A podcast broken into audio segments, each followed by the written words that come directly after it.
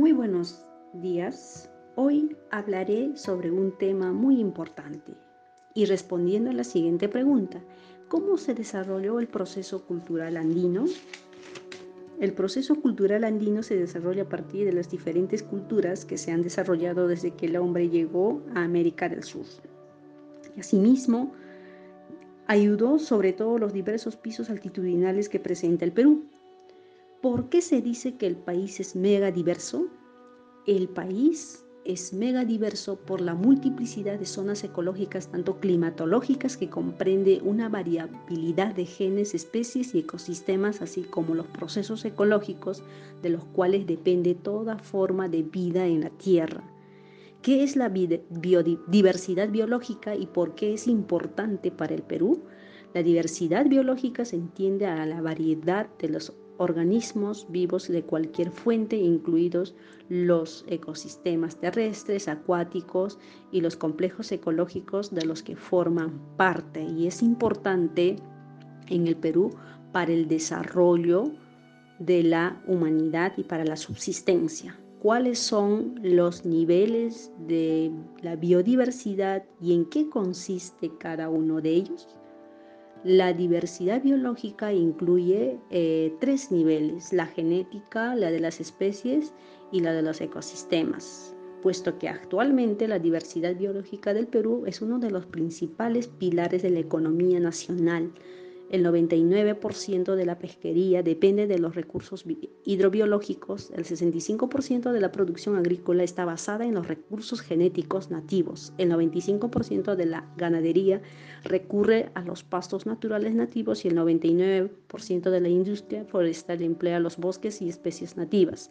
También presenta la diversidad genética puesto que el Perú posee una alta genética porque es uno de los centros mundiales más importantes de los recursos genéticos de plantas y animales. Es el primer país en variedades de ají, papa, maíz. Promedio de 36 especies, tanto de tubérculos, raíces y andinas. Tiene importante número de especies de frutas, plantas medicinales, ornamentales y plantas alimenticias. En cuanto a la diversidad de especies, expresa una variedad de especies. En cuanto a la flora, se calcula 25.000 especies, por lo tanto es el quinto país en el mundo en número de especies, primero en número de plantas, propiedades conocidas y utilizadas de la población. También la fauna tenemos eh, más de 2.000 especies de aguas marinas y continentales. En las diversidades de ecosistemas Presenta diferentes tipos de hábitats, comunidades, paisajes y procesos ecológicos cuyos límites son generalmente difíciles de definir, debido a la gradualidad con los que los ecosistemas se encadenan unos con otros.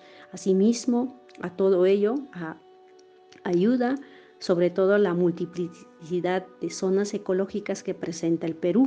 Asimismo, también está la fuente sobre de las vertientes hidrográficas del Perú, tanto la vertiente amazónica, la vertiente pacífica y la vertiente del lago Titicaca que comprenden al sustento de la población. ¿Por qué se dice que el país es pluricultural y multilingüe?